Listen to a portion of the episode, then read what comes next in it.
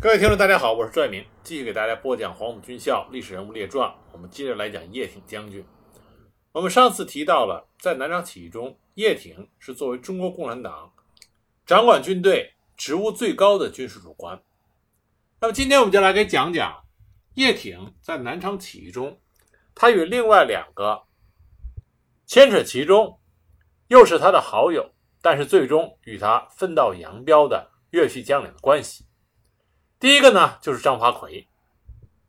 在七一五武汉政府正式的清党分共以前，张发奎是以国民党左派将领的面目出现。而且当时武汉国民政府最重要的、可以倚重的、英勇善战的部队，就是张发奎的第四军。这也是为什么中国共产党对张发奎是抱以厚望。但是张发奎他的政治立场。却越来越贴近于汪精卫。那么，当张发奎发电报让贺龙和叶挺去庐山开会，想借机扣留贺龙和叶挺，让他们失去对队伍的掌握。幸亏叶剑英获得了这个消息，当时任四军参谋长的叶剑英尚未暴露秘密党员的身份，因此他特意通知了贺龙和叶挺，这样贺龙、叶挺才决定将部队开往南昌，准备武装起义。在七月二十七日，作为起义的领导机构的前敌委员会（简称前委）成立，周恩来为书记。在准备起义的日子里，中共中央部分负责同志多次开会研究敌我力量的对比，还专门分析过张发奎的情况。当时党内对张发奎持有不同意见，有的认为他虽然在北伐中指挥第四军英勇善战，获得了共产党人和国民党部分人士的肯定与敬佩，但近期种种迹象表明。他紧跟汪精卫，担心他转而反共。张国焘等人对张发奎还是存在着幻想，主张一定要得到张发奎同意以后才能举行起义，还希望做好张发奎的工作，和张发奎一道打回广东去。那么叶挺呢？曾经与张发奎长期共事，他有袍泽情谊，而且两个人一起上军校，一起掌兵。他知道张发奎在北伐中能够容纳共产党员，并且能够融洽的相处。所以，叶挺在这两种意见的争执中，曾经有过犹豫，并且他比较倾向于要说服张发奎一起进行武装起义。那么，还有一个重要的原因，就是叶挺作为军事将领，他对敌我的实力对比有着比较清醒的认识。他认为，如果能够和张发奎一起合作打回广东去，这样把握更大。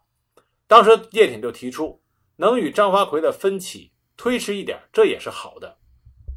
在七月二十九日，王精卫和张发奎发了特急电报，严令叶挺和贺龙限期将部队撤回九江。叶挺这时候意识到，已经靠不住张发奎了，必须由中国共产党自己来领导武装暴动，来反击反革命的进攻。叶挺决定，为了自己的信仰和为国为民的更远大的目标，暂时将个人情谊放在一边。而这个时候，张发奎呢，还认为叶挺会念旧。他对劝自己约束和防备叶挺的国民党将领颇为自信的夸口，说叶挺和他是广东北疆的小同乡，从小就在一起，可以说亲如兄弟。以他和叶挺的私人关系，他认为叶挺绝不会与他为难。那八一南昌起义顺利成功的当天，报纸上就刊登了以叶挺名义公开发表的告二方面军同志书和致张发奎电。这份致张发奎电，就充分反映了叶挺将军非常重情义的性格特点。他希望自己的好友张发奎能够一起走上他认为正确的道路。在电文中，叶挺说明了暴动的意义，并且劝说张发奎不要抛弃同甘共苦、出生入死的干部和广大的革命群众，希望张发奎能够立刻到南昌来共赴危难。重振革命声威，电文写的入情入理，情真意切。八月一日上午，周恩来在原江西省政府所在地西花厅召开了起义后的重要会议，也就是中国共产党和国民党左派人士及各省代表的联席会议。与会者共四十多人。会议先由叶挺报告了起义经过，然后讨论组织一个临时政府。这个临时政府由中国共产党领导。选举过程中，对于张发奎、第四军军长黄其祥、朱辉日也是当时第十一军军长，这三个人是否入选革命委员会的时候，又出现了两种意见。反对者认为张发奎已经倒向了汪精卫，而汪精卫是这次革命的对象。同意者认为革命总是人多一些好。革命委员会中百分之八十都是中国共产党和国民党左派，加上一两个中间分子也无碍大局。甚至有人提出，像张发奎这种是推一把就过去、拉一把就过来的人，何不就此拉他过来，以彻底的孤立汪精卫，壮大革命阵营？而周恩来也阐述了他的观点，他认为张发奎在军中的确是一个举足轻重的人物，但是我们已经做了很多工作，包括今天由叶挺同志发给他的电文，但都没有得到他的响应，这不能不使我们怀疑他对革命的诚意。那么，由于与会有不少国民党人士，大多持观望态度，会议主席周恩来觉得应该让与会者对张发奎等三人的本性有一个认识的过程。于是把张发奎等三人列入了委员名单，这样会议就产生了由二十五人组成的革命委员会，并且在此基础上产生了七人主席团。主席团成员有宋庆龄、邓演达、谭平山、贺龙、郭沫若、恽代英和张发奎。那张发奎这边呢，他得到起义的消息之后十分震惊，马上下庐山，企图阻止聂荣臻带领参加起义的二十五师、七十三团和七十五团向德安方向集中。当然，起义官兵朝天开枪，张发奎弃车逃走。这一幕呢，在《人间正道是沧桑》里边被还原了。事后，张发奎还写信要求聂荣臻归还丢弃在火车上的手枪和望远镜，这成为了一个军中笑话。八月二日，张发奎收到武汉国民政府命令他派兵进剿起义部队的急电，但是张发奎并没有马上发兵，而是权衡利弊，举棋不定。张发奎虽然一度倒向汪精卫。但是汪精卫曾经在背后表示过对他的不满。汪精卫曾经说过：“蒋介石是屠杀共产党，朱培德是遣送共产党，只有他张发奎是收容共产党。”这些话传到张发奎的耳朵里，令他十分的不快。而共产党这边，叶挺和贺龙虽然公然起义，带走了他的一个军两个师，但是革命委员会二十五人名单中居然有他的名字，而且他还是七人主席团主席之一，这让他犹豫不决。那么，正在张发奎琢磨是否发兵之际，第二方面军第四军参谋长叶剑英，也是后来我们共和国的元帅叶帅，前来见张发奎。张发奎对叶剑英说：“贺龙我不去说他，西夷啊，西夷就是叶挺的字，西夷竟然叛我而去，实出我所料。平心而论，我何时亏待过他？他既对我不仁，我也只好不义了。按照汪主席的指令，我将带兵去攻打他。”剑英，你知道我是不愿意干这种兄弟相奸的事。叶剑英度若观火，他听出了张发奎内心的犹豫和矛盾的心态。他也知道张发奎手下的部分将领主张出兵追击起义部队。如果张发奎真的要奉命追击，那么贺龙、叶挺将遭受前后夹击。于是叶剑英就对张发奎说：“现今这个时节，往往是守株待兔者赚，首当其冲者亏，无人愿做马前卒。”叶剑英这种说法，貌似是替张发奎着想，实际上是打消张发奎进攻的意愿，阻止他下决心去追击起义部队。那么，看见张发奎没有反对，叶剑英进一步献计，建议兵可以照发，但是虚张声势，等起义部队进入广东以后，可以打着援师讨逆的旗号，趁机让部队跟进到广东，去和李济深争抢地盘。最终，一心想保存实力的张发奎采纳了这种先消极应对，再坐山观虎斗，从而渔利的策略，这样就使得南昌起义部队得以迅速的打开了南下广东的通道。八月三日，张发奎在得知郭沫若到了九江，就打电话邀请郭沫若前来商量要事。张发奎和郭沫若很早就认识，那么在张发奎就任第二方面军总指挥的时候。曾经想让郭沫若当他的党代表主持政治部，他见郭沫若的主题就是想让郭沫若当信使，让他到南昌向共产党转达他的四条意见。郭沫若听了之后，要求张发奎用笔写下来，以便传达的时候有个凭据。张发奎就用铅笔写了一遍。张发奎的这四条意见是：第一，他希望起义部队尽快的退出南昌。因为张发奎的部队很快就要开到南昌去，这样可以避免发生冲突。第二，张发奎听说起义部队要回广东，希望他们走东江，不要走赣南，因为张发奎的部队也要走赣南回广东，避免发生冲突。第三，河水不犯井水，彼此互不相犯。而且张发奎希望革命委员会以后不要再用他的名义，因为他不想做傀儡。第四，他张发奎对于政工人员一律以礼遣散，也希望起义部队不要伤害他张发奎的人。这四条意见实际上就表明了张发奎的态度，就是和起义部队从此分道扬镳。那郭沫若到了南昌以后，将张发奎所写的这个纸片交给了周恩来，周恩来将张发奎的这四条意见。告诉了革命委员会的成员和起义的主要领导者，这样大家也认清了张发奎的态度，那么自然张发奎的名字就从革命委员会中被除名了，主席团也取消了张发奎的主席资格。但这个时候，张发奎和中国共产党之间只是分道扬镳，并没有想过要兵戎相见。那张发奎真正彻底走上反攻的立场呢？那还是要在广州起义之后。那么后面我会给大家讲。那么再来说说叶挺和另外一个和南昌起义渊源颇深，并且他的叛逃给南昌起义部队造成了非常恶劣的影响。这个人就是蔡廷锴。我们在之前讲蔡廷锴将军的时候，曾经提到过这件事情。那么这里呢，再给大家讲一下。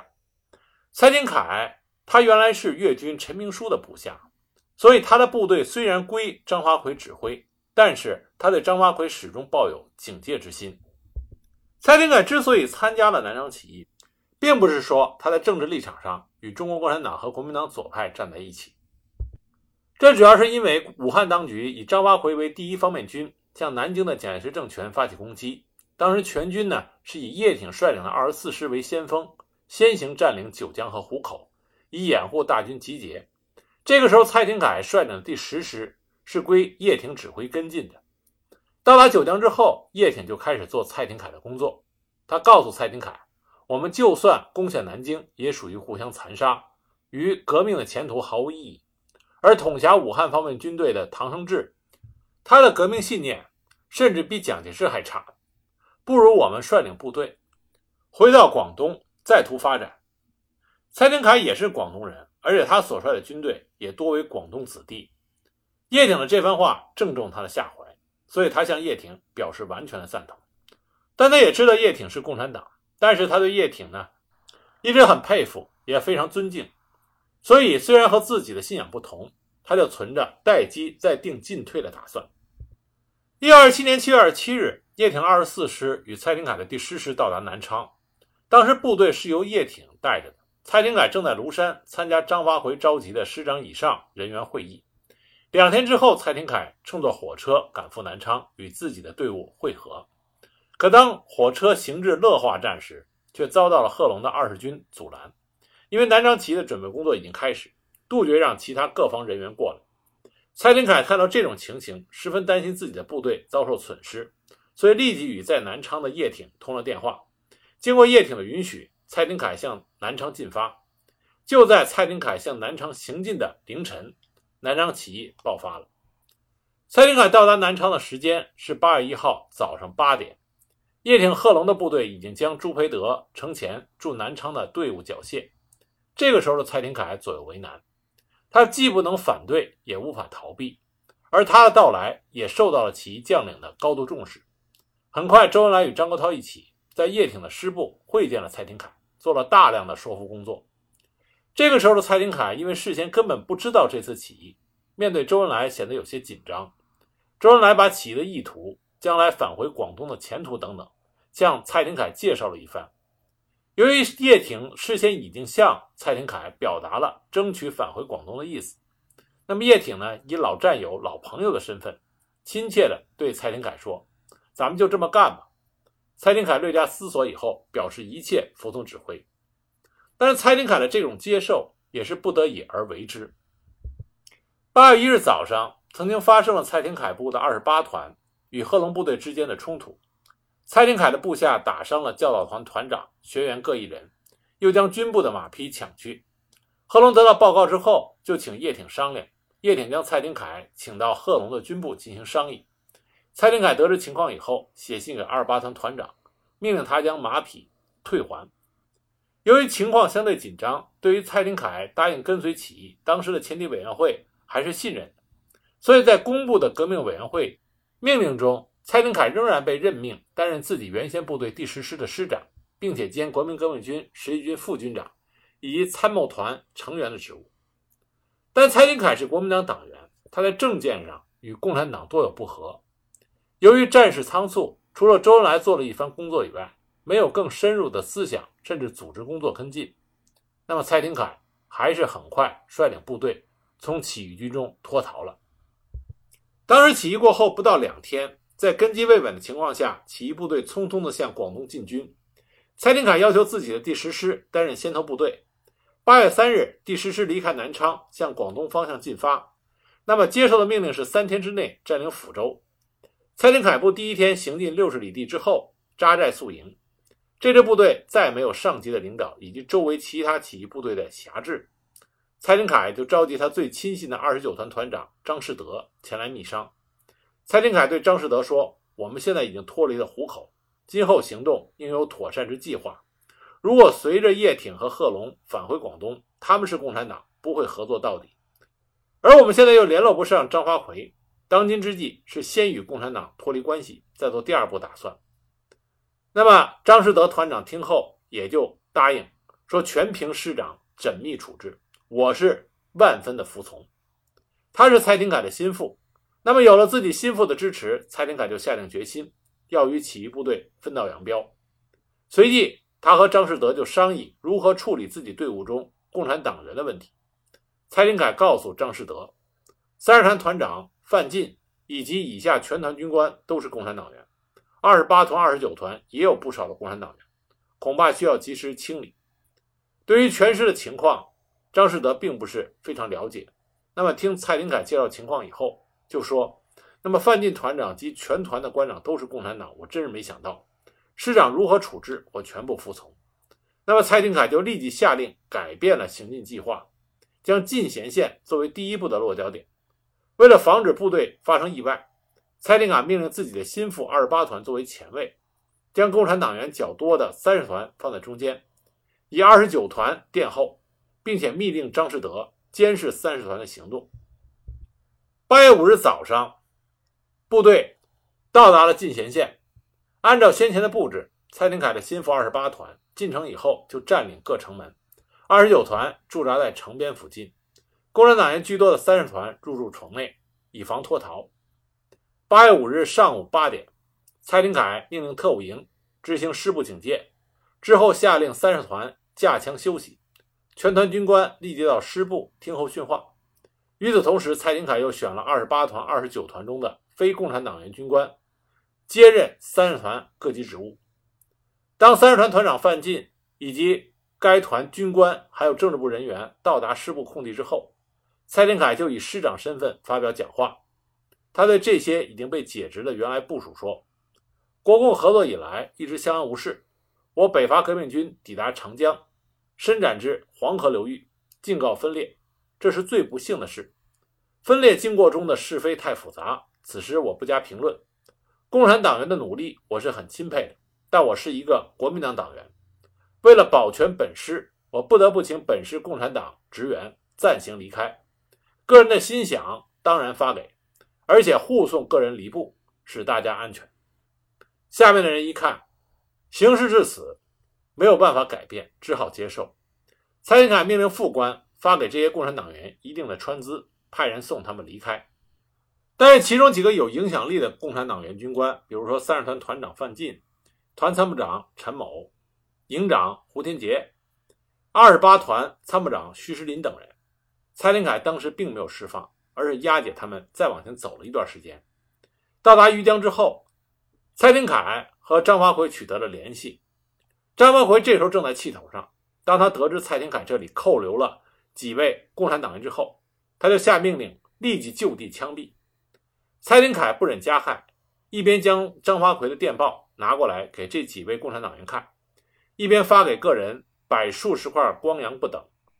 蔡廷锴就说：“张发奎太无人情。”蔡某愿保留尔等合作余地，我雇了小船送你们几人走。就这样，这几位共产党员得以顺利的逃脱。为了敷衍张发奎，蔡廷锴发电报过去，告诉他这几个共产党员已经处决了。张发奎信以为真，随后在多家报纸发布了消息，这导致在相当一段长的时间里边，啊，都认为蔡廷锴实际上背负了对中国共产党的血债。当然，到了今天，经过一些史料的调研，这个事情的真相已经得到了澄清。那么，在蔡廷锴和平清理了内部的共产党员之后，他在进贤住了两天，他与营以上的军官商讨，看全师的前景以及给养如何解决。蔡廷锴提出了三个方向：一、追随南京政府；二、返回自己部队的老家广东；三、等着张发奎的消息，然后再跟着张发奎。除了一个团长表示愿意等候张发奎的消息以外，其余军官都认为，即使得到张发奎的消息，也不便跟随。怕以后张发奎又对部下痛下杀手，同时呢，他们也不愿意追随南京当局，因此他们主张先行独立，然后再寻出路。那么，在蔡廷锴部队叛逃的消息传播开之后，武汉方面的张发奎以及南京方面的陈明书等，纷纷向蔡廷锴伸出了手，想争取他这支力量。张发奎以军长的身份，对蔡廷锴的行为表示祝贺。同时下令催促他归队。南京方面呢，是利用蔡廷锴的老上级陈明书的关系，与蔡廷锴的老战友蒋光鼐一起赶赴浙东，希望即刻与第十师接洽。蔡廷锴就成为了南京与武汉方面都要争取的香饽饽。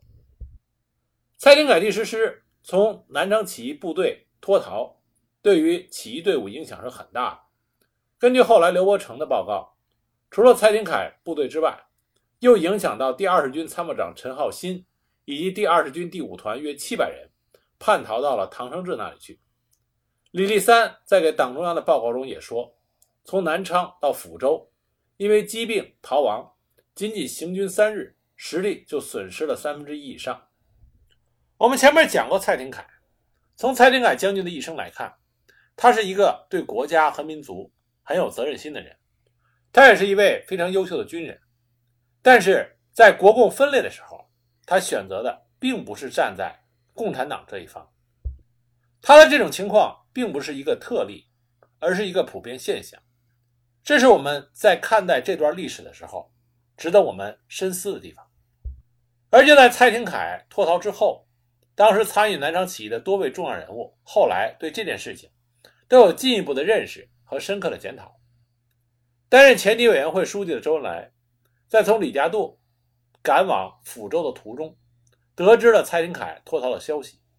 因为信息不畅，大家对内幕并不知情，所以周恩来见到张国焘以后就说：“这件事是我的大意，我应完全负责。”当时虽经同志们的劝阻，周恩来没有提出引咎辞职之类的话，但是此后很久，周恩来仍然是耿耿于怀。而被当时报纸误传被害，实际上是被蔡廷锴释放的。第十师的共产党员徐石林，他回忆，十年之后卢沟桥抗战，他在汉口和周恩来一起吃便餐。周恩来曾经跟他说过，南昌起义的时候，编成第一、第二纵队的时候有一个错误，应该调出蔡廷锴第十师的两个团编入第一纵队，另从二十军二十四师中调出两个团编入第二纵队，这样就可以防止蔡廷锴脱逃。当时担任革命委员会参谋团长的刘伯承。在后来的报告中，也对蔡廷锴的脱逃做了讨论。他说，在此时，蔡廷锴及其军官有些还是不稳定的。贺龙等主张一并扣留制裁者，终未实行，以致演变成后来的叛变。作为一名优秀的军事家，刘伯承十分清楚蔡廷锴第十师对于起义部队来说意味着什么。他不无遗憾地认为，如果对蔡廷锴有了断然的处置，保存这一个师到汤坑决战。敢断言，绝对可以打大胜仗，立稳我们在东江的脚跟。李济深的基干部队可以说将会完全失败。那么看的相对透彻一点的呢，是朱德朱总司令，在一九五七年他的一次谈话中，他反思了这个问题。他说，那时的军队是旧军队，起义以后便走了，没有在工人农民中搞政权，建立根据地。当时同志们只是看到单纯的军事，靠军事吃饭，失败就是这个原因。南昌起义时有三四万人，但是没有改造这个军队，如果当时把军队改造一下就好了。但是军队改造将支部建在连上，这也是中国共产党经过一次一次的失败之后总结出来的宝贵经验。无论是张发奎还是蔡廷锴与南昌起义的关系，都是当时那个错综复杂时代的两个缩影，而不是特例。在南昌起义部队失败之后，叶挺亲自护送周恩来到香港就医，安顿就绪之后。聂荣臻就任中共广东省委常委、军委书记，主持军委工作。那么叶挺呢，得到党的批准，让他搭船回澳门回家探亲。他为什么到澳门去省亲呢？因为他的妻子李秀文带着出生不久的孩子暂住在澳门。叶挺和李秀文是在1926年2月结为夫妻的，成为革命的伴侣。他们在1926年7月中旬从武汉分手之后。就一直没有再见面，而在他们分手的时候，李秀文已经有孕在身，因此在叶挺指挥部队进行南昌起义的时候，他们的孩子在上海出生。部队到达广东以后，叶挺才知道自己做了父亲。同时，叶挺也听说妻子因为是叛将的家属，在上海难以存身，也不敢回广州母亲家里，为了避免国民党反动派的迫害。只好带着未满月的婴儿逃到了澳门。那，在澳门与妻儿团聚的那些日子里，叶挺享受了短暂的天伦之乐，但同时，他也密切关注着时局的变化。通过浏览报刊，他了解到广州日渐高涨的工农斗争形势，看出了日趋尖锐的粤桂军阀之间的矛盾。一九二七年十月二十六日。中共广东省委根据中共中央的指示，决定立即进行武装起义，夺取并且固守广州，促进全省起义，进而夺取广东省的全省政权。然后，广东省委和军委在香港召开了几次会议，专门研究广州暴动的问题。叶挺得到这个消息之后，兴奋不已。他觉得南昌起义军南下，重建广东根据地的愿望很有可能这次成为现实，但同时他又担心。在敌人如此强大的时候进行武装起义，很难保证能够取得完全的成功。那些日子，他从各个渠道了解广州起义酝酿准备的情况，因为省委已经派人告诉过他，让他随时准备到广州去，担任广州起义军事总指挥、工农红军总司令。这里我要给大家强调一下，中国工农红军第一任总司令就是叶挺将军，他被赋予了这个职务，是。让他负责指挥广州起义的战斗。不过，年轻的中国共产党在各方面的经验都还是有很大的缺乏。考虑到叶挺是蒋介石通缉的人，为了保证叶挺的人身安全，当时广州起义的领导人之一黄平曾经向张太雷建议，叶挺来广州的时间不宜过早，可以迟一些。但是，作为优秀的军事指挥员，叶挺心急如焚，因为他对盘踞广州的敌情不甚了解。